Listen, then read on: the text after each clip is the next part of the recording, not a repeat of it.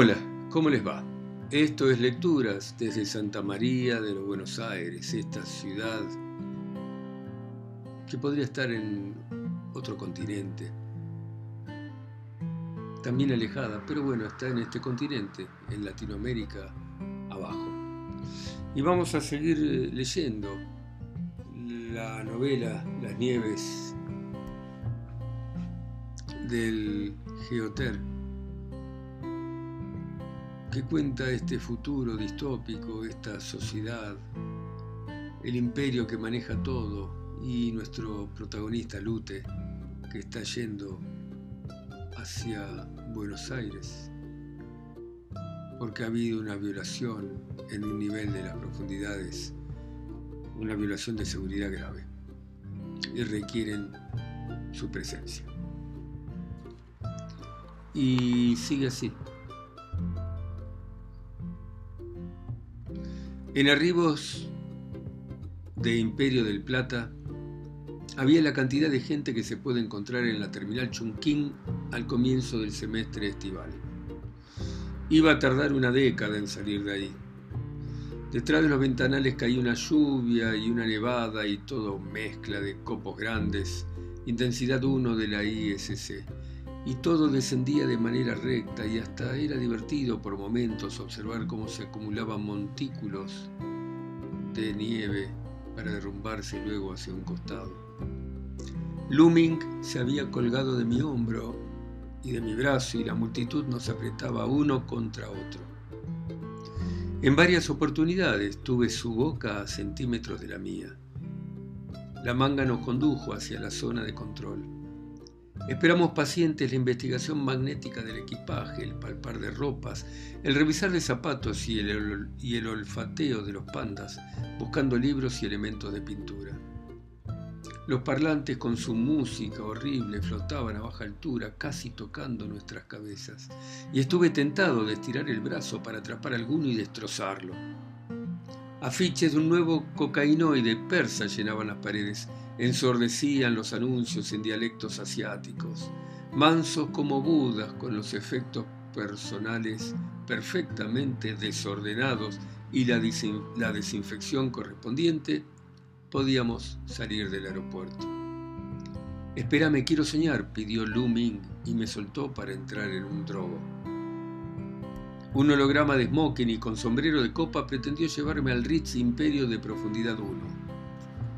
Quiso seducirme con las piletas de aminoácidos y las nuevas instalaciones de clínica genética del Gran Hotel. No más retinitis espongiforme hereditaria, no más enfermedad de Humbert Frey, no más insomnio, recitó inútilmente. Pero el Ritz Imperio es tan caro que no, no, mi presupuesto no me alcanza. Me apuré, abandoné al holograma seductor, salí y me subí un taxi. Ya no se distinguía el cielo y el gris rosado del río y de la atmósfera se fundían en un solo plano. Nubes blancas artificiales, bien ridículas, habían sido colgadas por el Metov y se mecían más allá del espigón. La próxima nevada sería intensidad 4 por lo que el chofer no esperó un segundo y partió a toda velocidad. Buenos Aires comenzaba a sumergirse en la nieve. Los antiguos edificios bajo las autopistas ya casi no se veían. Los últimos dirigibles volaban entre las torres más altas. Durante el viaje atravesábamos el holograma que anunciaba la construcción de la mega cúpula, proyecto que sin embargo no lograba ponerse en movimiento. Agradecí que el chofer no hablase pero repetidas veces su mirada de desprecio se reflejó en el espejo retrovisor. En la entrega de los premios Mao Zedong debieron haber dadole el trofeo a Kung Pao, se animó a decir cuando trasponíamos la entrada este de las profundidades para detenernos en nivel terra. Él se lo merecía, agregó. Sabe actuar y en Charlie Disney hizo un papel antológico. Sonreí. Vivo del negocio del bonsai, le contesté, y es cuestión de tiempo que también se prohíba el cine. Me devolvió mi chip con el que había pagado y bajé. En la entrada las profundidades convergían miles de personas. Sentí un poco de vértigo al ingresar en el universo multicolor de profundidad terra. Las pantallas daban cada, cada minuto las cambiantes condiciones del tiempo exterior. Los hologramas acechaban a todo el mundo con ofertas, drogos, sexo virtual, nanotecnología, tatuajes. Todo competía para atraer clientes. Me detuve a mirar unos graffiti los sanguinarios Argas le anunciaban a la mafia brasilera que Triángulo Senegalés les pertenecía. Frente a Células Madre encontré el holograma de todos los niveles y advertí una gran cantidad de cambios. Cada profundidad había aumentado en decenas de kilómetros y todas las instituciones mayores habían modificado su ubicación. Un agudo zumbido en mi oreja me avisó la muerte del traductor. El circuito había dicho basta. No iba a poder llegar al Ministerio de Control, al MICOP. Pero por suerte encontré Guías Corporation al costado de Silicon TV. Al acercarme oí risas y burlas. Había guías de diferentes jerarquías, distinguidos por sus atuendos, que rodeaban a los jugadores de una partida de Kiros. Los quiros, pequeñas criaturas, se veían insignificantes en sus manos. Una de ellas, de color verde y muy buenos reflejos, consiguió dos emblemas antes que el resto. Su dueño, de capucha naranja, se llevó los chips apostados. El gerente me atendió de muy mal modo, pero me señaló al vencedor. Este no notó que me acercaba, parecía hablar con el pequeño Quiro que tenía en su palma. Los mejores emblemas y todos los chips, tuviste y sonreí. Tu criatura vale su peso en sal, ¿eh? Mi traductor está roto y me esperan en el MICOP. El guía acarició la cabeza de la criatura y la colocó en el amplio bolsillo de su túnica. Desde allí la pequeña me observó. Entonces el guía tomó mi mano y vi que sus dedos tenían uñas cuidadas y eran muy delicados. Me sorprendió que no fuese un hombre. El trabajo de ser guía en la profundidad era duro, pero la capucha tapaba su cara y no me dejaba ver sus facciones. Podemos ir al famoso domo constelado de Mongolia, dijo. Todos lo quieren visitar desde que Fecinelli superó a Caravaggio. Está en profundidad 3, pero dicen que su cielo reproduce con estrellas titilantes, escenas de las batallas del imperio. Su castellano tenía un un acento muy raro, me pareció que era cordobesa, pero no estaba seguro. No me pidas que te lleve a las playas del mar interior, siguió. Allí no cabe un alfiler. Hacen cola para dar una vuelta sobre el lomo del kraken y todos quieren experimentar su maremoto. Su voz era susurrante como los primeros vientos. Me esperan en el MICOP, en el Ministerio de Control, repetí. ¿Eres agente del departamento, Chupei? Conocí a uno de esos tipos, llevan una vida difícil, son nadie de ninguna parte. El imperio no los reconoce, los usa y los declara muertos. ¿Vos estás muerto? Acabo de llegar de Orbitaria 5, le dije, y el ministerio quiere condecorarme por haber puesto fin a la revuelta espacial de los peruanos. Vamos, dijo, y me llevó. Me gustan los héroes. Miles de personas se cruzaban en distintas direcciones, los parlantes y los reflectores flotaban en danza errática a media altura. Un enorme sol mantenía el ambiente tibio y confortable Rodeamos el mapa holográfico y fuimos hacia el área central. Antes de bajar dejamos el traductor en Fixtron para que lo arreglasen. A pesar de la amplia túnica que usaba la guía noté que caminaba con mucha sensualidad. Los hologramas se nos cruzaban para ofrecernos viajes, sexos, drogas, implantes, cirugías y comidas vivas de toda clase. Nos llevó un rato llegar a profundidad 5. Solo no lo hubiera podido hacer, todo estaba tan cambiado. La milicia imperial nos detuvo en el primer control. El animalito, si bien se había ocultado en el fondo del bolsillo de la túnica, había sido olfateado por una cobra y no podía seguir. Soy responsable de ella, la domestiqué, le di mi tiempo, dijo el guía. Si regresás con vida, acá te espero. Sonreí al recordar la cita de Saint-Exupéry. La había reconocido. ¿En qué biblioteca se había educado el guía?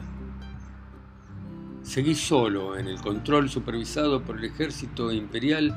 Alguien dijo reconocerme. Un oficial que no podía ocultar su admiración se ofreció para acompañarme hasta el próximo puesto. Desde allí otro fue conmigo hasta la entrada del ministerio. El reconocimiento de ADN fue correcto, me dieron mi destino e ingresé. Una cámara se instaló sobre mí y me siguió. Uno y dos me esperaban en el directorio. El asunto era grave y clasificado. La secretaria hizo que el viaje valiese la pena. Resultó ser una pelirroja, natural, alta, de ojos grises y piernas lindísimas. Al verme, me dijo, me gustó tu actuación en Affair en Tianjin, dijo, y me hizo pasar. Podría ser una de, la chica, una de las chicas de tus películas. Cuando salgas, llévame con vos. Adelante. Me abrió la puerta y entré en un salón que estaba en penumbras. Al fondo, uno y dos parecían estar sentadas sobre una mesa oscura, detrás de un gigantesco holograma en el que titilaban miles de puntos multicolores. Al acercarme dejaron sus tejidos a un costado y me observaron por encima de sus lentes. Te dije que nos iba a impactar uno, le susurró a dos, y se puso de pie para recibirme.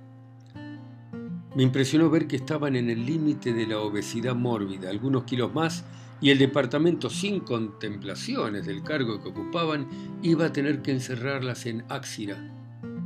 Debían ser demasiado importantes para que eso aún no hubiese sucedido. Pedí que te ubicaran, el problema es serio. Uno me señaló un sillón frente a la mesa. Tomé asiento, parecían mellizas. Tenían pelo rubio, pajizo y ondulado. Sus ojos eran inexpresivos y el cutis era grasa pura. Sus pequeñas bocas de labios finos estaban inmersas en la gordura de sus mejillas. Sin embargo, me atraían gracias a un desarrollo de feromonas de alto grado. Soñadores irlandeses, dos, me extendió una bandeja con comprimidos verdes. Me pareció grosero rechazarlos. Tomé un par y fingí que me los llevaba a la boca. Como si no existiera, volvieron a sus sillones y retomaron sus tejidos. Por unos minutos me ignoraron. El choque de las agujas de tejer me sonó a espadas. Tenés que contar los puntos. Uno le señaló a dos luego de haberla observado tejer unos instantes. Si no, te va a quedar horrible, desparejo. Mirá, le mostró su tejido y luego me miró. Hemos tenido una violación a la seguridad grave, nivel 9, en el tesoro. Pero quiero que veas de qué te hablo. Vamos. Dejaron los tejidos sobre la mesa con dificultad, se pusieron de pie y la seguí hacia un pasillo lateral. Los efectos de las feromonas impedían que sacara la vista del movimiento de sus inmensos culos Mientras esperábamos el ascensor, uno se miró la pintura de las uñas. Mira lo que me pasó. Vas a tener que prestarme tu esmalte, le dijo a dos, que asintió y sonrió.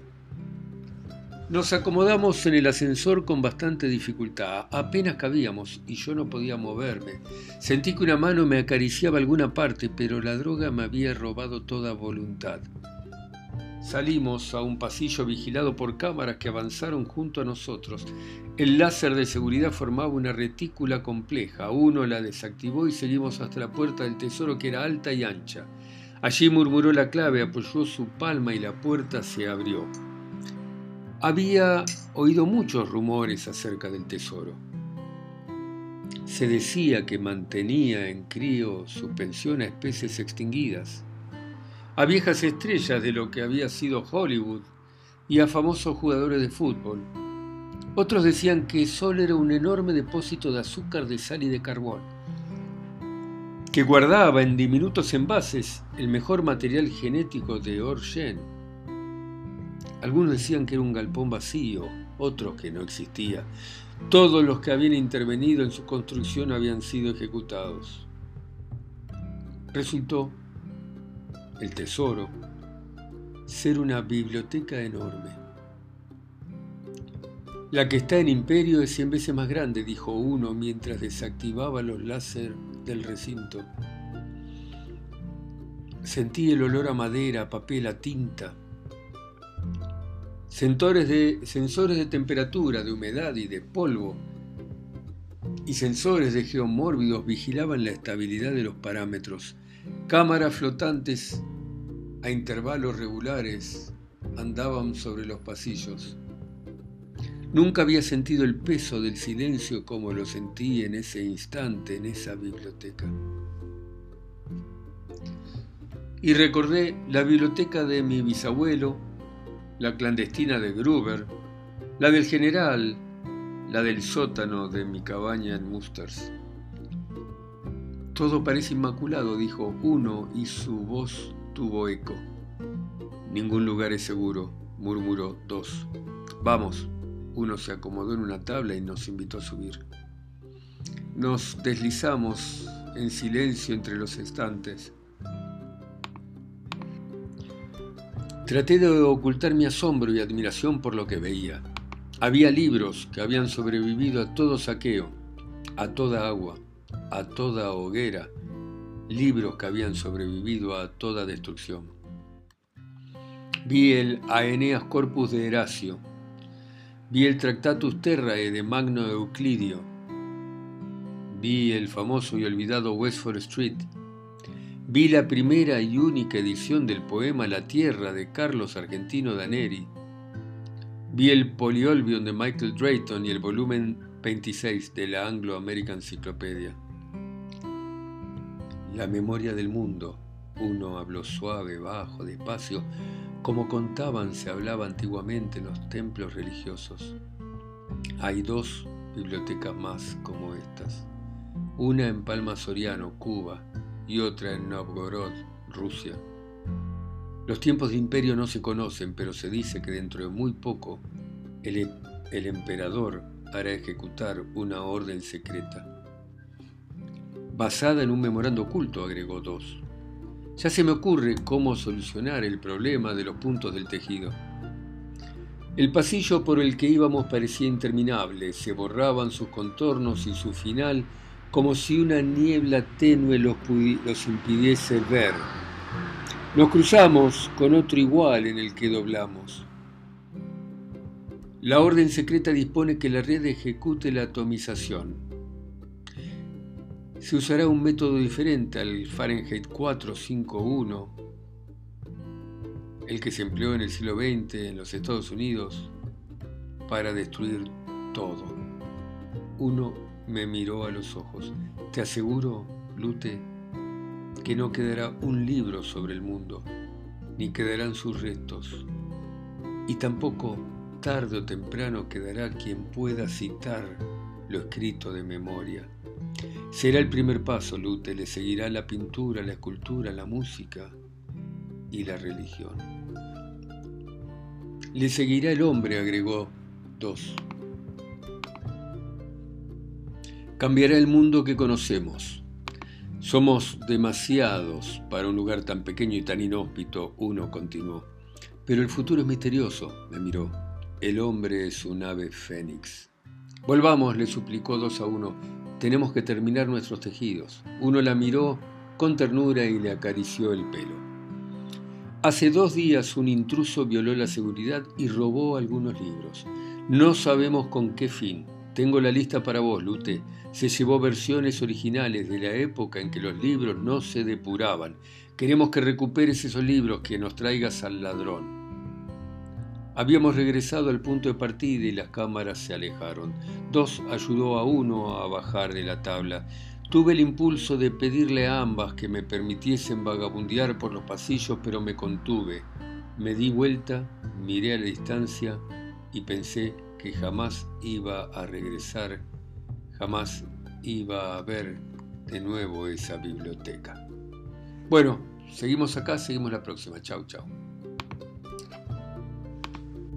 Bye.